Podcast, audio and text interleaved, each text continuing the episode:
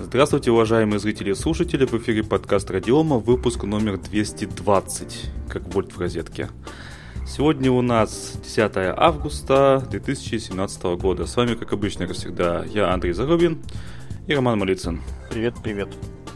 Остальные кто где?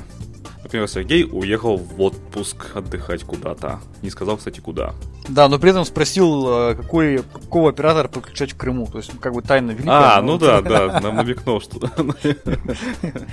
Точно. Я, знаешь, что подумал? А, ты эту фразу, как вольт в розетке не забывает. Я думаю, ее надо будет повторить на 380 выпуске. Ну, еще тогда на 110 надо было. Ну, вот, извини, не догадались. Ну что, потихонечку да. начнем. Давай я немножко начну разогреваться. Значит, э, небольшая новость, э, больше такого информационного плана, обсуждать здесь особо много нечего. Mozilla, кому понадобится. Да, Mozilla начала тестировать онлайн-сервис для безопасной отправки файлов через Firefox.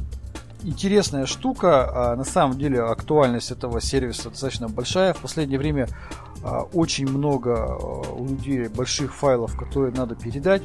А у меня вот с этим, например, с этой проблемой столкнулся мой знакомый видеоинженер.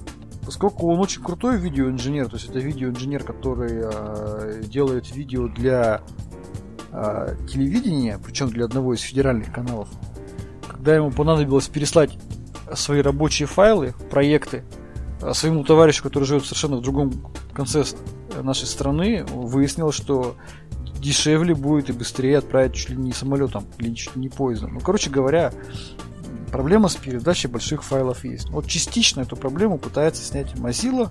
Нет, подожди, Она подожди. не ты, ускоряет. Ты по, ссыл... ты по ссылке ходил? Ходил. Там что написано, читал? Читал. Я, я зачитаю. Давай. Для более надежной работы сервиса размер вашего файла не должен превышать 1 гигабайт. Я понимаю, я говорю, я, я говорю частично, частично эту проблему пытается решить Mozilla, создав этот сервис, потому что сейчас этот сервис находится в тестовом режиме, они его тестируют, и сейчас можно им воспользоваться именно как бы в тестовом режиме. Идея какова?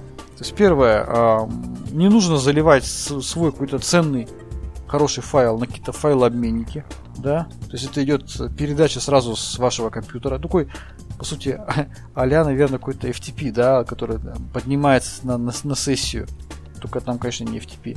И второй, этот ваш файл, он а, шифруется при передаче. То есть это сервис именно безопасной передачи а, больших файлов. Я думаю, что после окончания периода тестирования, если будет интерес пользователей к этому сервису, то я думаю, что он будет, э, конечно, объем увеличен, потому что даже переслать сейчас 1 гигабайт, ну, не особо большая проблема. Проблема там 5, 6, там 10 гигабайт переслать. Для меня это, например, проблема. Передать образ диска иногда, вот, ну, вот реально. Я через Яндекс Диск передавал.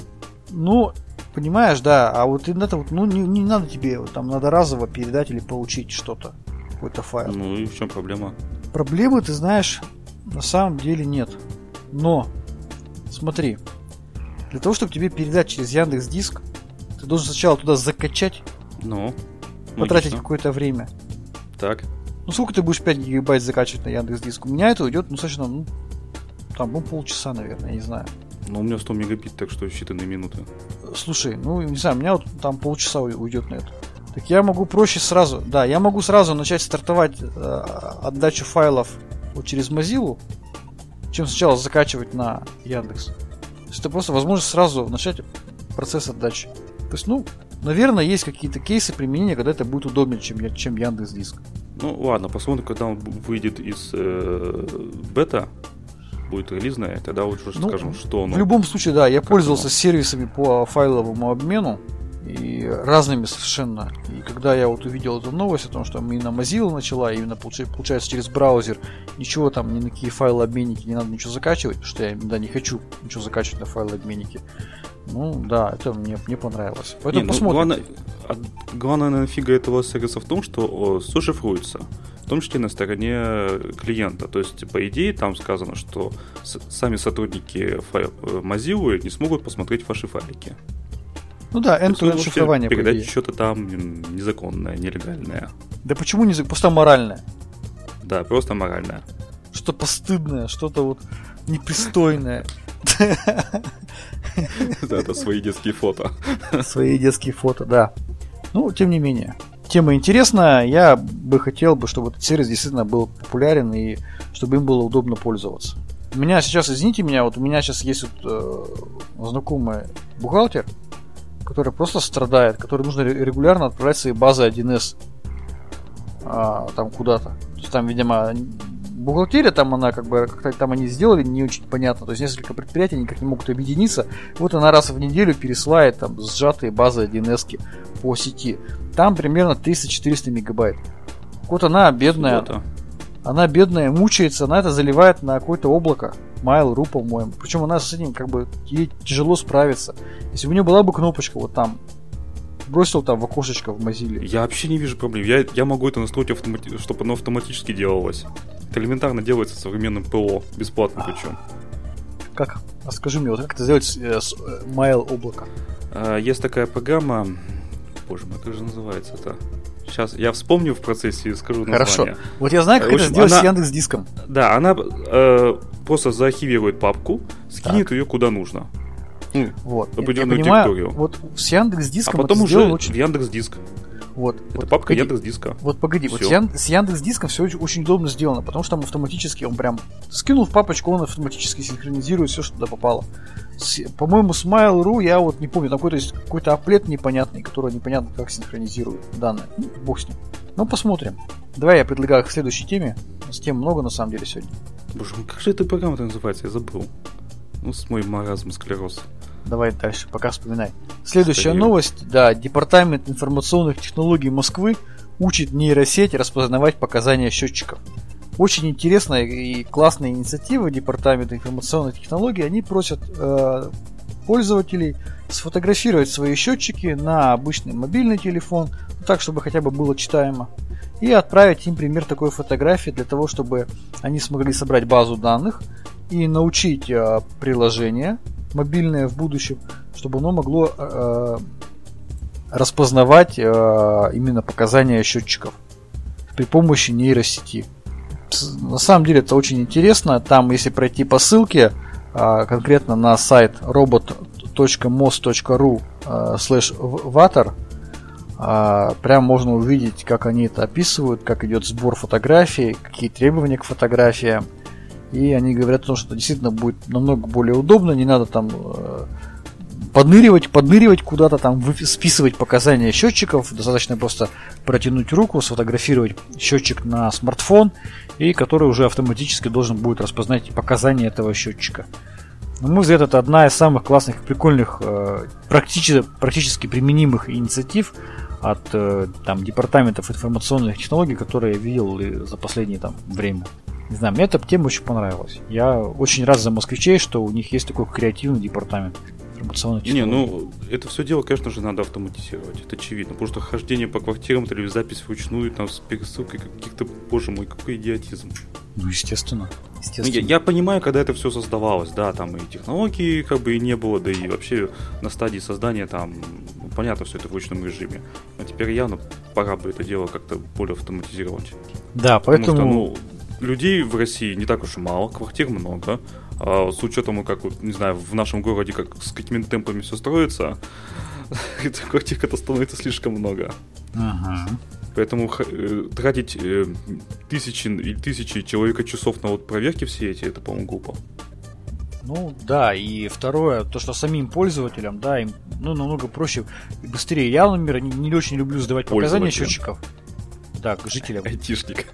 Да, я сам не очень люблю сдавать э, показания счетчика, потому что там действительно где-то подныривать там, где-то там заглянуть, да, там, да, да. посмотреть там в туалете, где-то там, что-то там списать, там, упасть практически перед ним на колени там и что-то там где-то там извернуться. Ну блин, ну это неудобно. Вот. Поэтому, ну, классно. Мне понравилось. Давай следующую тему предлагаю. Так, я сразу скажу. Я Давай. вспомнил, значит, программа называется Effector Savior. Вау. Его штука. Вот, Фиг в чате нам еще подсказывают еще две программы SyncFink и Resilo Sync. Так, можно вопрос сразу, которая из них под Linux работает? А? Все? Все. Вот, все. Вот. Не, ну под Linux можно штатными средствами. Я тебе хоть утилитой DD. скриптом я тебе зафигачу. Ну да, у меня бухгалтер по, по, под Windows, конечно, работает, но мне вот интересно только под Linux. Я Не, единственное... ну, под, под Linux это на самом деле, как это ни странно, ну, если обладает соответствующим знанием, решается даже проще. У меня, слава Штатными богу, средствами. я использую только один сейчас особый этот э, сервис э, хранения данных, этот Яндекс Диск. Он прекрасный, идеально работает под Linux. Мне а, вот, просто э, нравится. и вот эти программы, которые нам в чате посоветовали, обе работают под Linux. А, посмотрим. Ладно, спасибо. Да, посмотри. Пос- Посмотрим. Но я сейчас пользуюсь именно Яндекс с этим диском, потому что он идеально работает под э, Linux, и мне очень нравится, как он работает. Прямо вот я в восторге. Вот не Ну больше, да, не меньше. у меня э, я тоже Яндекс Диск как на Windows, так и на Linux. Причем э, на Linux, на ноут, ну, у меня на ноутбуке Linux, я там синхронизирую только отдельные папки, а не весь диск. Мгм. Ну да, логично. Ну давайте дальше, поехали. А, следующая новость, которая тоже мне очень понравилась. Я хочу, чтобы это все уже появилось сейчас. Значит, американские ученые продемонстрировали прототип без аккумуляторного мобильного телефона. Разработанное специалистами Вашингтонского университета, тестовое устройство работает на так называемой энергии радиоволн. Пока что ученые создали первый прототип с самыми базовыми функциями.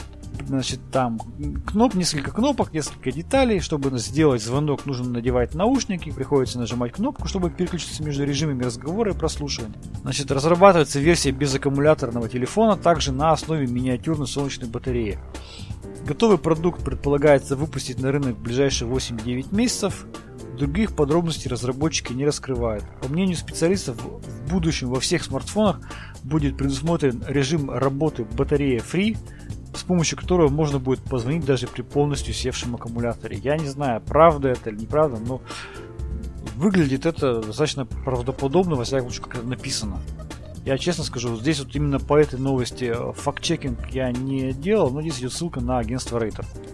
Ну, смотрите, то есть э, работает, то есть берет энергию с электро... что там, электро- Здесь есть две, две технологии, они описывают и г- говорят о двух технологиях.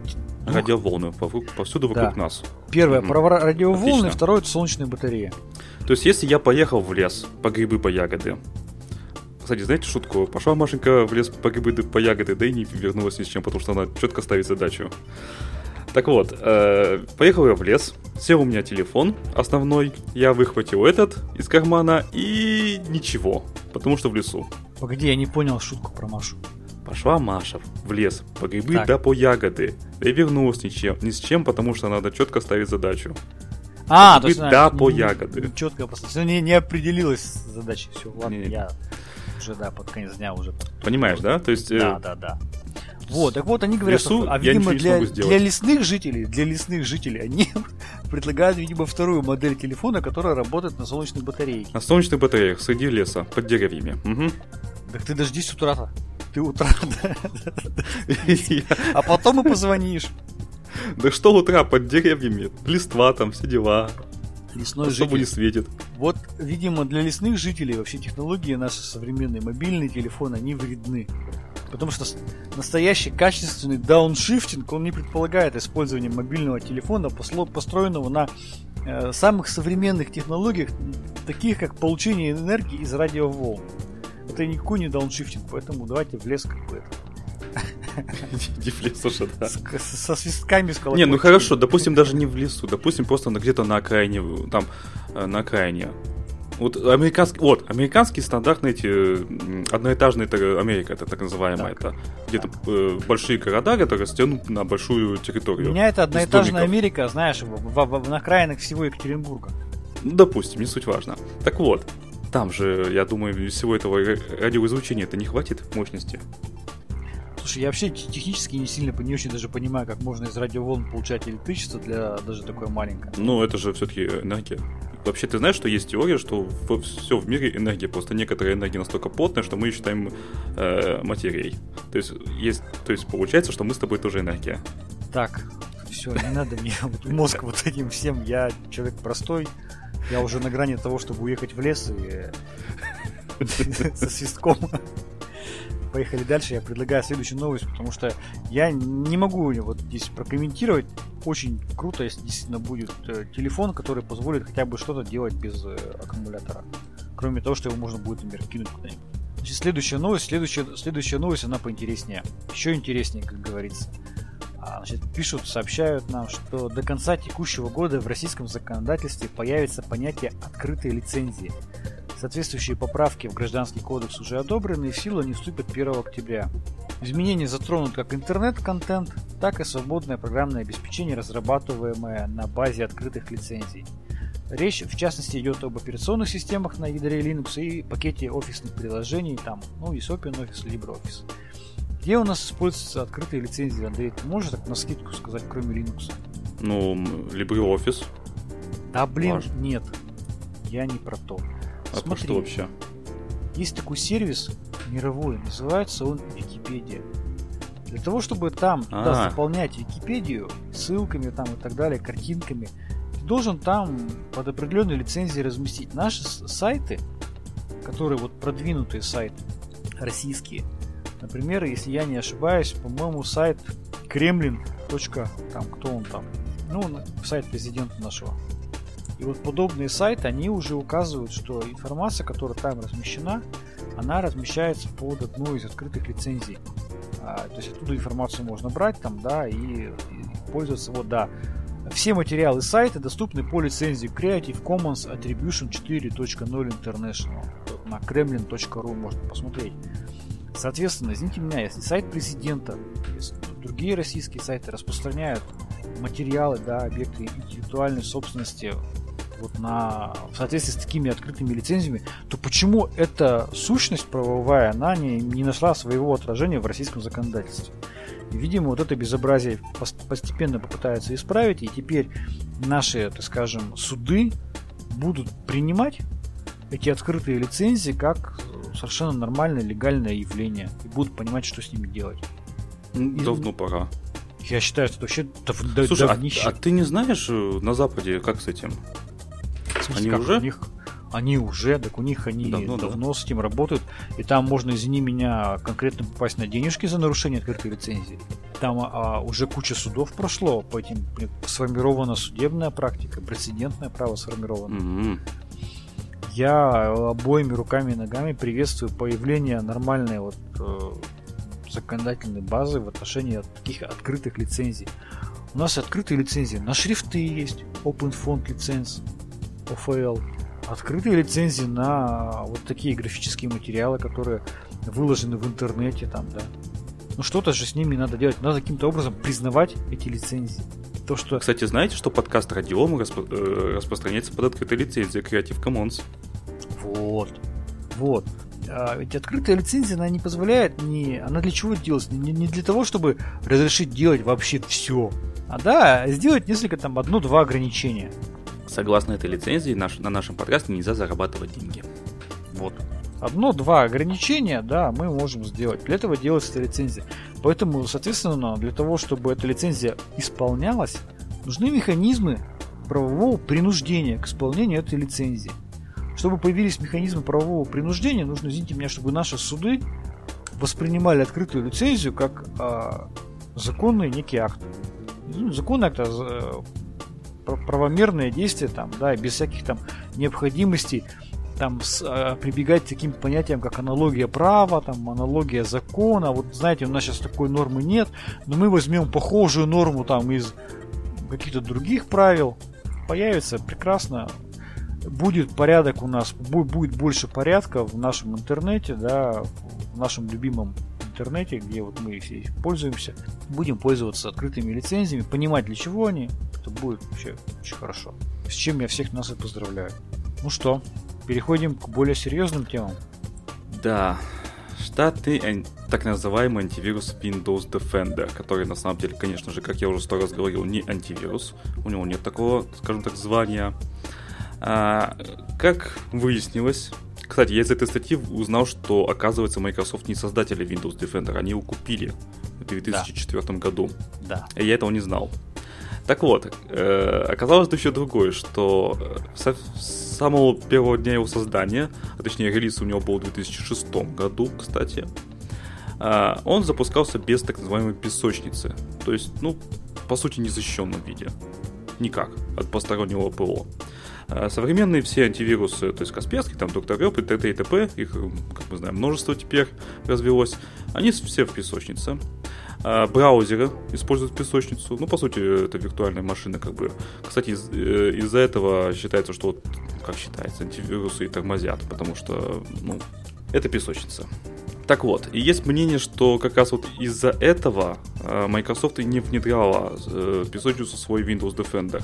Но теперь сторонние разработчики, вообще сторонние, не имеющие никакого отношения к Microsoft, создали э, отдельный фреймворк, э, с помощью которого можно запускать э, Windows Defender в своей собственной песочнице. И это добавит ему защищенности. От себя хочу добавить, что этому куску говна ничего не поможет.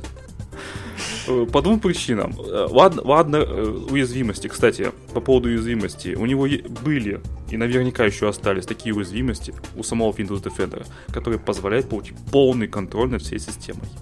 Ну да, вот давай и, песочница, скажу. и песочница призвана как раз от этого убрать.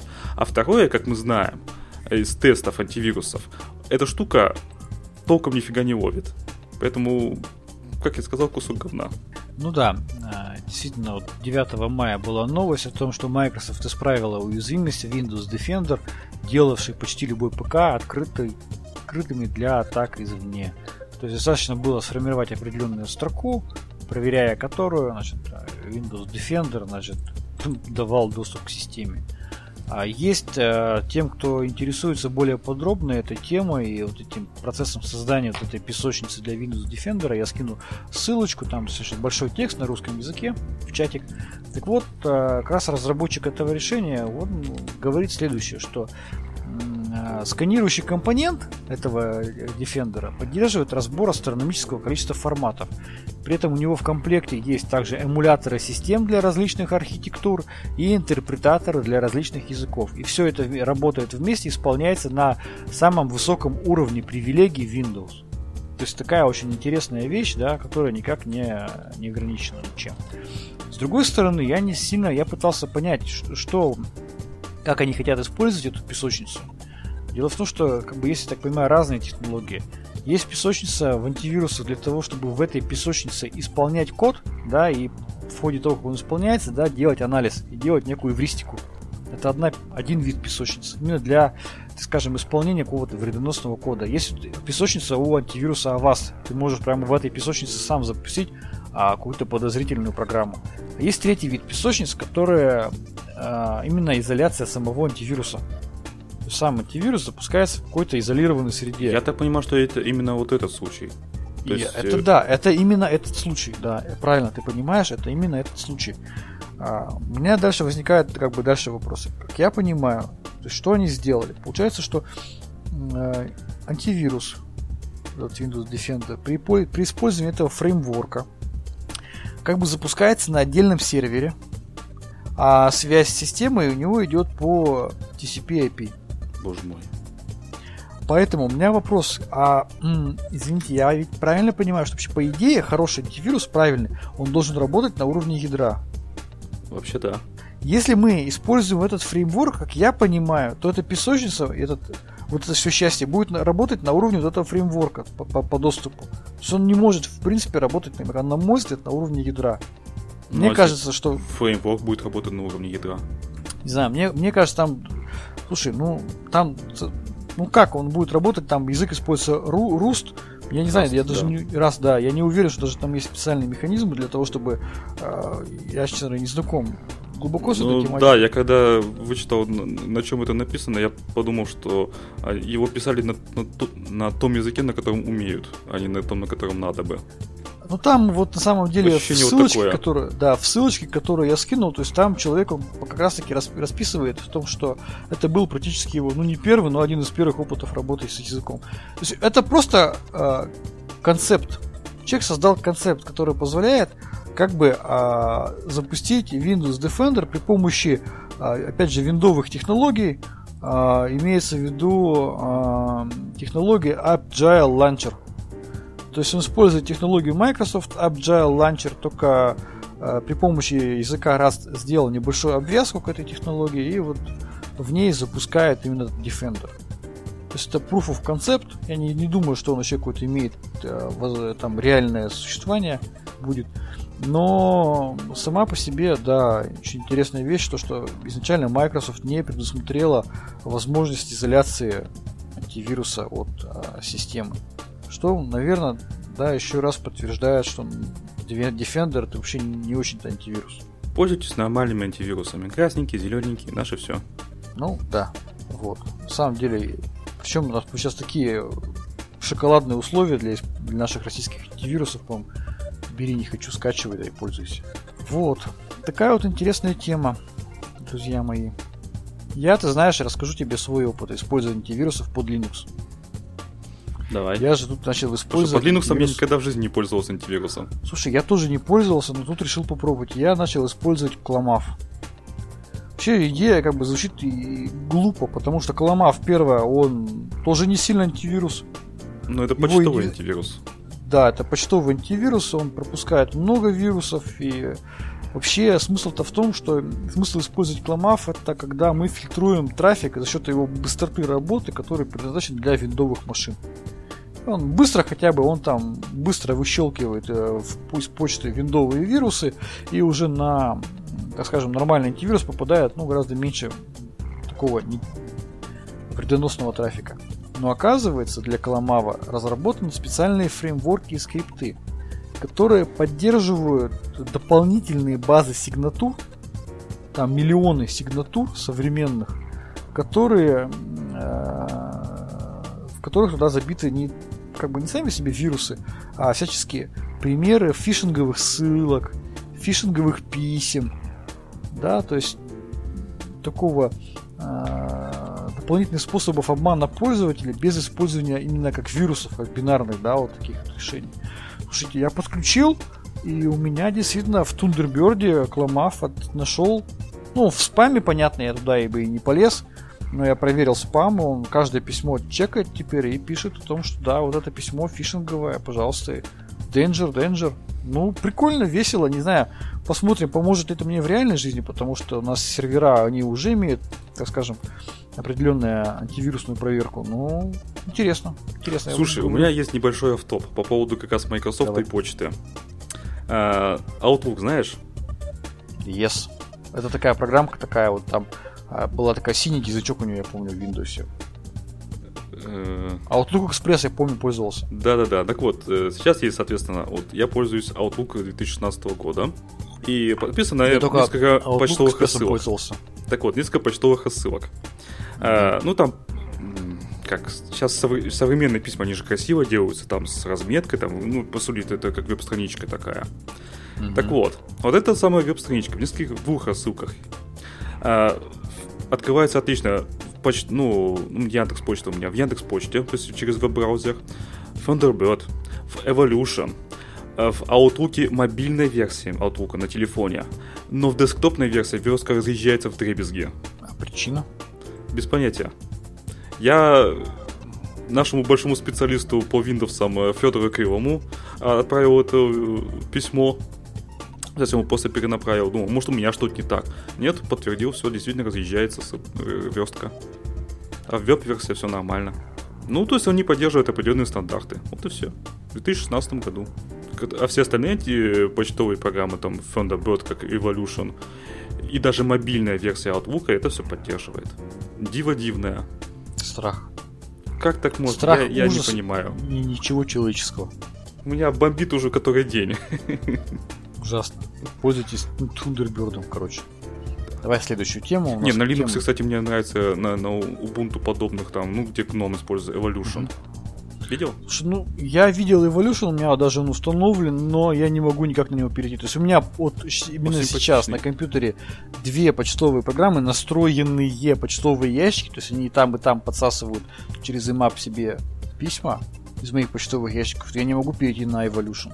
Есть я сижу, вот у меня Thunderbird, все, я вот тупо, глупо кстати, когда я одно время пользовался macOS, я сразу понял, откуда э, создатели Evolution сперли дизайн своей почтовой программы. А, там Сразу переняли было. немножко, да? да немножко-то там соткано. Я-то думаю, чем мне так интерфейс нравится?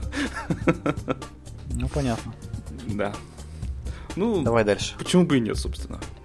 Ну, пусть да, ним. А, значит, следующая новость у нас, а, наверное, на, все ее уже видели, слышали о том, что Сбербанк покупает половину Яндекс Маркета за 30 миллиардов рублей. Вложив 30 миллиардов рублей в уже существующий Яндекс Маркет, Сбербанк создаст общее с Яндексом предприятие стоимостью 60 миллиардов рублей. Партнеры будут иметь равные доли. Значит, и с помощью Сбербанка Яндекс Маркет намерен начинать продавать товары в кредит. То есть, получается, То по современным расценкам Яндекс Маркет равняется одному Инстаграму. Ну, наверное. Получается Да, то так. есть они хотят, по сути, сделать аналог э, таких крупных интернет-площадок иностранных, как там, не знаю, там, наверное, Alibaba, там, да, что-то еще вот такое. Ну, интересно, конечно, я не знаю, я, вот, честно говоря, ну, представил себе, как это может выглядеть, да, то есть я захожу на эту площадку, там какой-нибудь там классный там какой-то гаджет, то, что меня может заинтересовать. Я, предположим, если я нахожусь в состоянии каком-то не сильно адекватном, ну, например, я уставший, там, или я выпил, или что-то еще, или я разочарован чем-то или кем-то, ну вот я восторжен. Или тебе дали ноутбук И с там- Windows. И там кнопка, и там кнопка купить прямо сейчас. Вот прямо сейчас. Вот только нажми на нее. Там раз и взял, оформил себе бы- быстренько кредит, вообще не вставая. Тогда вот именно за это, для этого и нужен э, Сбербанку все это, вот эта покупка. Оформление кредитов. И К Сбербанку, понятно, это, это, это ты считай, ты свое предложение по кредиту больше не, не рассылаешь по смартфонам и телефонам. Они же тоже меня достали смс-ками о том, что вам опять одобрен очередной кредит. Ладно, Роман Николаевич, вам не одобрен очередной кредит, но вам одобрена офигительная, там, классная кредитная карта. Придите ее получите. То есть они вместо того, чтобы заниматься вот такой принудительной рассылкой, эффективность которой, наверное, наверное, ну, равна нулю, наверное, на сегодняшний момент. Потому что ты не понимаешь, какой человек в какой момент хочет что-то купить или готов что-то купить. А, поэтому гораздо, гораздо правильнее это сделать на крупные торговые площадки, куда люди, понятное дело, зайдут с 99%, имея желание что-то купить. То есть у них уже есть позыв определенный, желание. И, скорее всего, у них там либо будут деньги, а то и, и не будет денег. Кстати, я тут вычитал, что есть тенденция в современной России последние месяц, несколько, ну, полгода где-то, к уменьшению количества кредитов. То есть люди кредиты берут меньше. Поэтому, поэтому надо было создать такой сервис Сбербанку обязательно. Я думаю, что у них получится это. Я думаю, что они это сделают сервис. Я не думаю, что там что-то технически суперсложное. Ведь, видимо, сложность здесь была только в одном. Договориться по долям и договориться по правам. Нет, тут, наверное, самое сложное это верифицировать э, человека. То есть не просто же дать кредит. Там, ну, какому-то бомжу Васе, да? Что, слушай, да, хотя бы, хотя бы им получить хотя бы данные этого человека, чтобы с ним можно было связаться, это уже счастье. А там менеджер по продажам, там с ним переговорят, обнимут его теплой женской рукой, Вместе поплачут. и Объяснят. все, и, а, а ты оформишь кредит быстренько. Да, на новый айфончик за 60 тысяч рублей. Да. Поэтому я думаю, что у них это будет работать. Я думаю, что это будет пользоваться определенным успехом, наверное, потому что так или иначе люди а, все равно будут спонтанно делать спонтанные а, покупки, да, спонтанно приобретать. Но вот он пришел, он ему грустно, ему плохо. И денег нет, и ничего нет. Тут зашел, там какой-то гаджет. Ты, ты, тебе ничего делать, а ты- для того, чтобы оформить обычный кредит, надо встать, пойти куда-то ногами, что-то сделать. Пожалуйста, нажал, все, тебе практически уже в долговую кабалу тебя вогнали. Знаешь, что Удобно, делают некоторые приятно. люди, если у них э, тормозит Windows? Я тут узнал. Они новый Так, компьютер подожди. покупают. Недавно тут один купил за 50 тысяч. Да, ты меня с такими вещами просто меня... Ой. Причем он явно этих денег не стоит. При том, что Windows он все равно будет тормозить, да, со временем, какой бы компьютер бы не был бы мощным, потому что можно на, на устанавливать такое количество программного обеспечения левого, что самый мощный компьютер будет просто тормозить. Я запускал тот компьютер, там тормозит жесткий диск. Желательно. На, желательно на твердотельный накопитель. А, ну да. Как бы... Вообще твердотельный накопитель дает вторую жизнь ну, не то чтобы любому железу, но очень большому количеству железа. Я вообще считаю, что вообще в принципе ноутбук должен быть только на твердотельнике. Вот Конечно. В принципе. Потому что вот у меня сейчас ноутбук на этом, пока что еще, я думаю, что я уже скоро поставлю подготельник на этот HDD обычный. Слушай, я ехал вчера э, по трассе в автобусе между, междугородним. И комфортабельный, да, комфортабельный, удобный автобус. Но трясет, потому что там идет ремонт дороги. И эта тряска, я, я, у меня ноутбук был включен на коленях. И я еду, и я понимаю, у меня, у меня в голове не, не работа, а у меня в голове я представляю, как там на скорости там сколько тысяч оборотов в секунду вот эта головка там плавает в магнитном поле и бьется, значит, на магнитную поверхность и высекает искры. У меня вот в голове по такие идее же не бьется, как бы технологии подтянуты. Ну, ты, это опять же по идее. При достаточно сильном ударе. Я там такая стиральная доска была, что ты знаешь, я. Ты же бэкап голове... делаешь, да? Делаешь? Бэкап у меня в этом в облаке, но я же не все бэкаплю, извини меня. Мне не даже э, если мне даже операционка полетит, и то я буду еще дико возмущаться по этому поводу. Ну, конечно, тут твердотельник обязательно нужен. Плюс э, надо понимать, что твердотельник кушает меньше энергии. Для ноутбуков это тоже важно. Нет, это однозначно. Это скорость, это безопасность, это надежность нету. Я... А еще он легче по весу. Он не, он не шумит. И не шумит. И не греется, как и жесткий греется. диск. Это, это, это, это вообще... Я, и я он еще быстрый, самое главное. Это, это просто нет, я считаю, это реально это must-have для этого. Например, вот просто даже, да ладно бог с ним со временем доступа. Я так понимаю, что твердотельник, он не склонен к фрагментации. То есть такая проблема, да, фрагментация нет, данных? Нет, не, не в этом. Ему пофигу на фрагментацию, потому что вот, так я тебе про что и говорю, там да. нет блинов, соответственно, есть... Да, нет времени доступа там, да, к случайным записям называется. Да, да, то есть его вообще, в принципе, это без разницы. Есть, есть последовательные чтения, а есть случайные чтения. Да. Ну вот я и говорю, что это... пофигу. Слушай, ну это просто, я говорю, это реально тема, поэтому даже, даже разговаривать не о чем, и надо просто конкретно все ноутбуки это однозначно переводить на твердотельники. Я вообще не понимаю, что там делают сейчас эти HDD старые. Ну как чего? Смотри, у тебя есть, допустим, три с половиной тысячи, ну четыре тысячи. Четыре тысячи рублей. За четыре тысячи ты сможешь купить э, либо жесткий диск за 500 гигабайт, может быть даже побольше, так. А, либо 120 гигабайт твердого тельного накопителя. Что ты выбираешь? Я, я понимаю, я понимаю. Но если мы абстрагируемся от, от uh, сумм, во всем остальном твердотельник, он просто на голову превосходит HDD. Я знаю. Поэтому я предлагаю на этой позитивной ноте, ноте перейти к следующим темам. У нас их еще много, целых две. Да. Следующая тема это уже хардкор. Это уже самые Cisco веселые новости. Эпично обосрались. Да, значит, Cisco случайно удалила данные клиентов облачного сервиса Cisco Meraki. Данные клиентов сервиса оказались утрачены в результате ошибки при обновлении конфигурации облака. Инцидент произошел 3 августа. Сообщается, Cisco сообщает о том, что 3 августа 2017 года наши инженеры, инженеры, не просто так, а бы кто студенты, а именно инженеры, то есть люди, которые понимают, что они делают, внесли изменения в конфигурацию Ну, североамериканского. Инженер это состояние души. Внесли изменения в конфигурацию североамериканского объектного хранилища, которые привели к удалению некоторых данных. Проблема уже исправлена, но были может доставить некоторые неудобства в связи с тем, что некоторые ваши данные уже потеряны. Неудобство, Как да? отмеч... Да, ну, уже Легкие потеряны. неудобства. Подумаешь, потеряли Как все от- данные. Как отмечается, в числе удаленной информации созданные пользователями темы, архитектурные планы, логотипы, итоговые отчеты, загруженные схемы размещения устройств, корпоративные приложения, приветственные сообщения голосовой почты и прочее, прочее. Компания не уточнила число клиентов, пострадавших в результате инцидента, и согласно информации на официальном сайте, сервис Cisco Meraki использует более 140 тысяч клиентов и 2 миллиона сетевых устройств.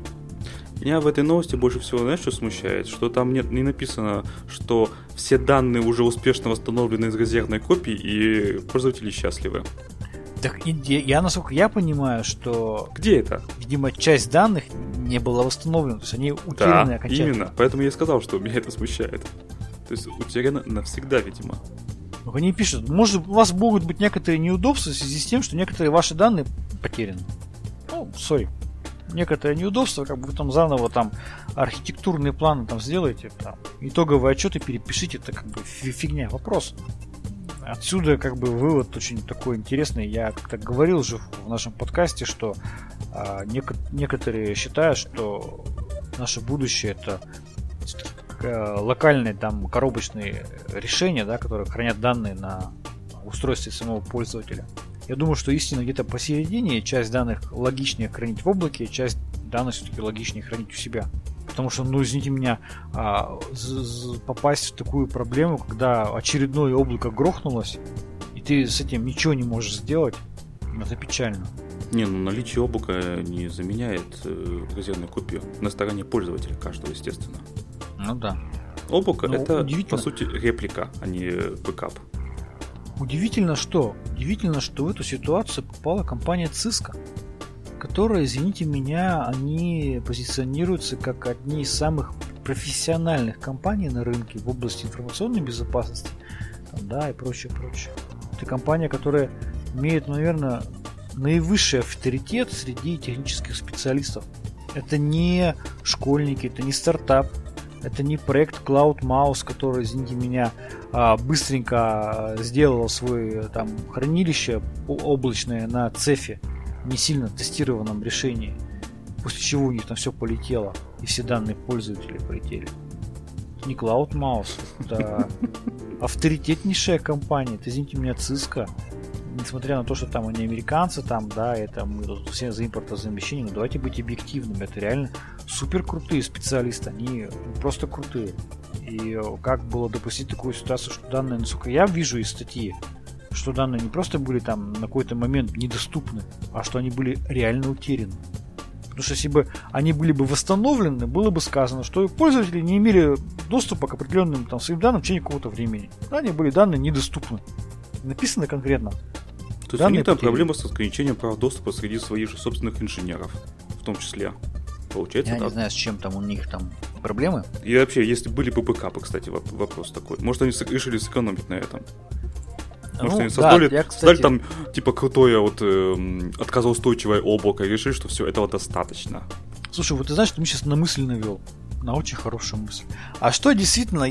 Я думаю, что у них были бы капы. А что действительно, если это было зло злонамеренное какое-то действие? Вот как раз ты когда сказал, что проблемы с ограничением доступа. Если это было бы действительно какое-то злонамеренное действие, тогда это все объясняет. Потому что если мы злонамеренно грохаем какие-то данные, то мы, естественно, грохаем бэкап намеренно, зная о том, что он есть. Это вот, вот это бы все бы объяснило.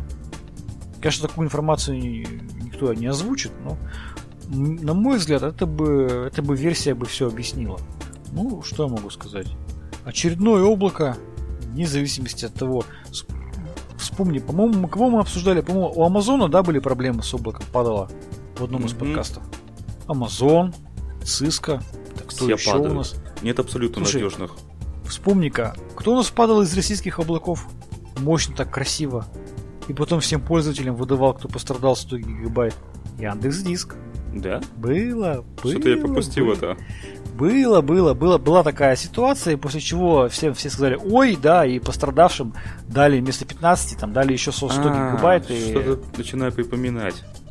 Да, Смутно. вот пелена сознания там, да, Точно, вот там меня это не задело, мне 100 гигов не дали, я обиженно забыл про это. Да, все расстраивались. Почему я тоже расстраивался, почему у меня данные не уничтожились, потому что я сейчас имел 100 с лишним гигов. Нет, у меня там, сколько, по-моему, 40 с чем-то гигабайт, сейчас гляну даже. Э, так, а где же посмотреть-то? А, нет, уже 74 гигабайта. Откуда столько? Ну вот. Накапал. Это бесплатные гигабайты. Очень удобно, мне нравится. Да, классно. Ну, в общем, вот, как бы теперь у нас в списке того, кто это уже сделал, это появилась Cisco. Ну что, последняя тема, она у нас такая достаточно объемная, но она веселая, она интересная. Она информационно-развлекательная. Я скину ссылку да. в чат, потому что желательно ее читать все-таки. Значит, э, прошла большая конференция Black Hat э, в Лос-Анджелесе, и в рамках э, этой конференции обсуждалось большое количество самых разных интересных докладов. Там были российские компании, представители.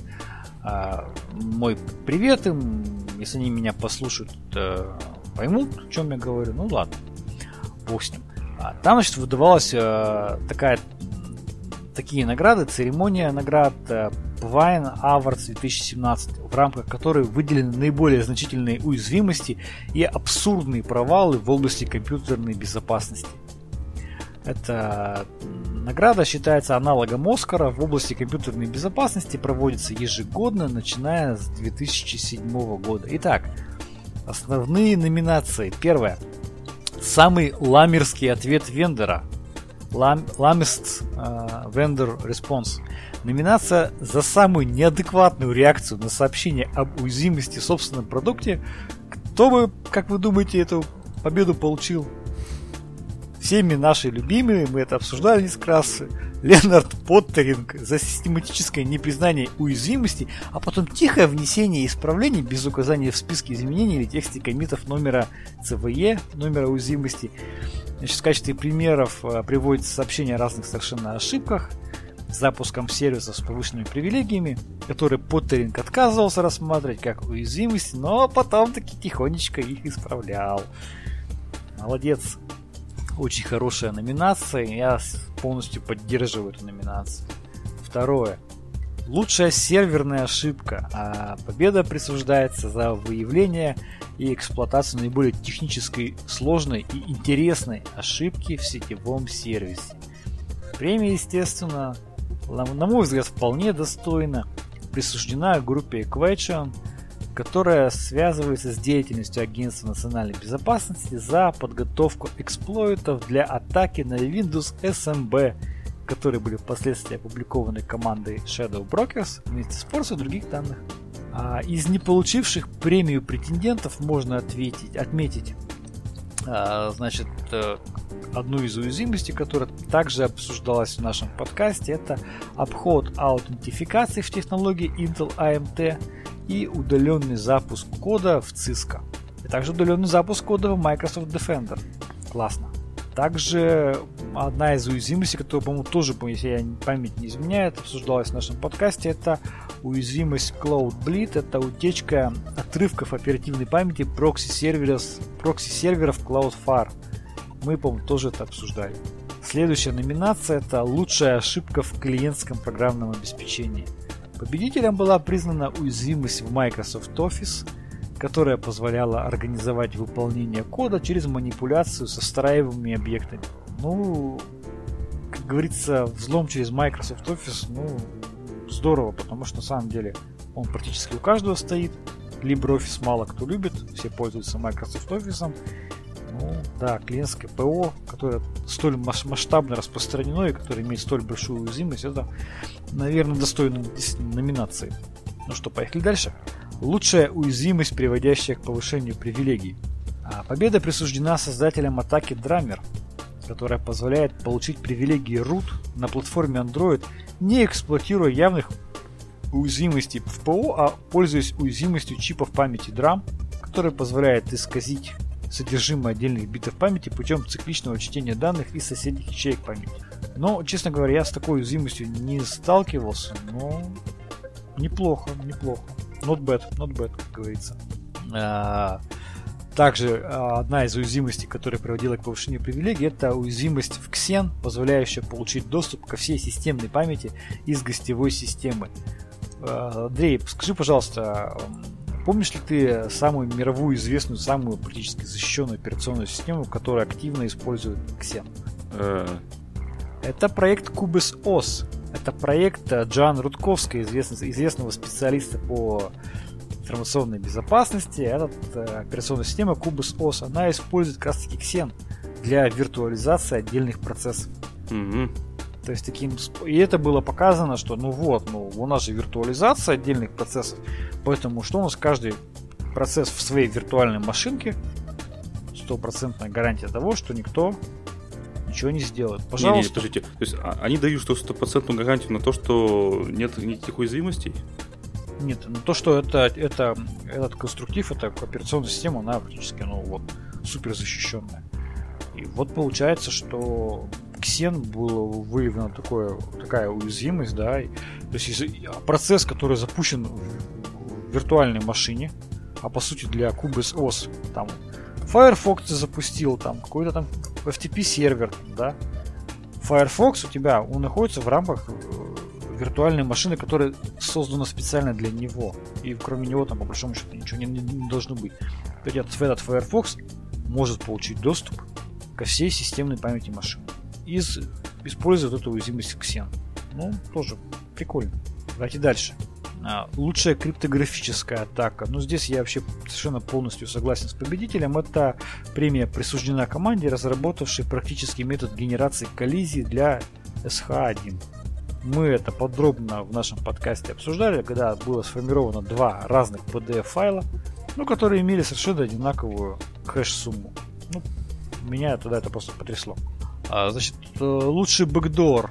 Лучший бэкдор – это премия присуждена бэкдору ME Doc, который э, устанавливался в вредоносном ПО NotPetya. Это вот совершенно свежая, свежая ситуация, когда у нас э, программное обеспечение бухгалтерское, по-моему, вот именно так и называлось, когда там ME-Doc или что-то такое украинское, содержало в себе бэкдор, да, при помощи которого, значит, пользователи получили себе этот вирус. Ну, Лучший брендинг, э, интересная вещь, лучший брендинг э, для заметного продвижения информации об уязвимости продукта.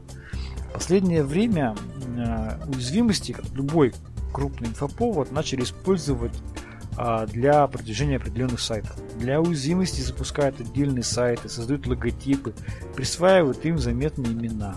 Значит, победа в данной номинации была присуждена уязвимости GhostBot для которой была даже написана песня. Ну, например, да, вот когда увидели там самые современные крупные уязвимости, можно практически быть уверен, что для него какая-нибудь там создан отдельный какой-то информационный ресурс, там Ringroad, Dirty и так далее. Ты там заходишь там в режиме онлайн, тебе сообщают о том, что сколько уже там э, решений там придумано или не придумано. То есть как бы ну, специальный сервис, сервер, который посвящен одной какой-то проблеме. Тема очень интересная и почему-то очень популярная. Я вот сам удивлен, но реально можно для крупных уязвимостей найти сайты, которые посвящены именно этим уязвимостям. Следующее. Наиболее инновационное исследование. Премия присуждена авторам новой техники обхода механизма защиты ACLR Address Space Layout Randomization, которая может быть реализована на языке JavaScript и использована при эксплуатации уязвимости веб-браузеров. Значит, а, эта технология, она используется везде. Она используется в Windows, она используется в ядре Linux. То есть, да, это попытка рандомизировать адресное пространство для того, чтобы эксплойты, которые э, нацелены для того, чтобы эксплуатировать ошибки, приводящие к переполнению буфера, да, и ты попадаешь из адресного пространства одного процесса в адресное пространство например, более привилегированного процесса. Да, вот это ситуацию значит, исключить. Но в данном случае, раз на языке JavaScript нужно было написать какую-то некую технику, приложение, да, и значит, обойти механизм защиты, э, применяемый при технологии ASLR. Ну, здорово, интересно, классно. Ну и наиболее, э, следующая номинация, наиболее раздутое объявление об уязвимости. Значит, упомянуто несколько уязвимостей, я бы, да, действительно поддержал бы вот эту уязвимость Dirty Crow, которая является локальной уязвимостью в ядре Linux, ничем примечательным перед другими проблемами не отличается, не выделяется, но для них создан свой сайт, для нее создан свой логотип, аккаунт в Twitter. То есть это искусственное раздутие а, проблемы, какой-то рядовой, да, для того, чтобы привлечь внимание каким-то другим ресурсом, да, получить трафик, посещаемость пользователя. Следующее. Самый большой провал. Most Epic Fail.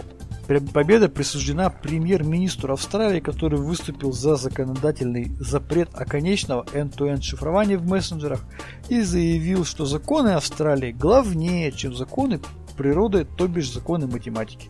А среди других претендентов, как самый большой провал Most Epic Fail, выделено а, выпускаемый лабораторией Касперского защищенный браузер для iOS, который не проверял валид, валидность SSL сертификатов, кроме тех, кто уже находились в черном списке. Издание Intercept, которое случайно раскрыло источник утечки информации, там помним, да, эту ситуацию, когда а, не закрасив, они не закрасили подпись на скане документа, который опубликовали там совершенно секретно. И третий Epic Fail, который тоже был номинирован, но не получил награду, это как раз таки повторение уязвимости Cloud Bleed, в результате которой отрывки конфиденциальных данных сервисов облачного сервиса Cloudflare засветились в поисковых системах. Ну и последняя номинация – это самое значительное проникновение – Epic Orange. Вручается за самый разрушительный и наиболее освещаемый СМИ взлом, а также за публикацию информации об уязвимости, приведшей к этому взлому. Премию поделили два номинанта. Это вредоносное ПО всеми любимый вирус WannaCry и деятельность Shadow Brokers по публикации эксплойтов, полученных в результате утечки информации из АНБ. Оба этих э, проникновения, обе эти ситуации мы подробно разбирали в нашем подкасте. Вот такая была, э, так скажем, не знаю, как назвать, церемония вручения.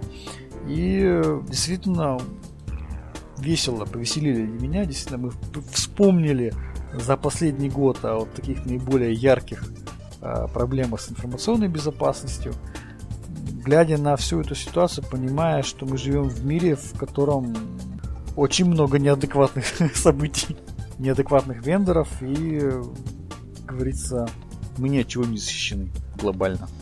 Это да. Ну и ладно.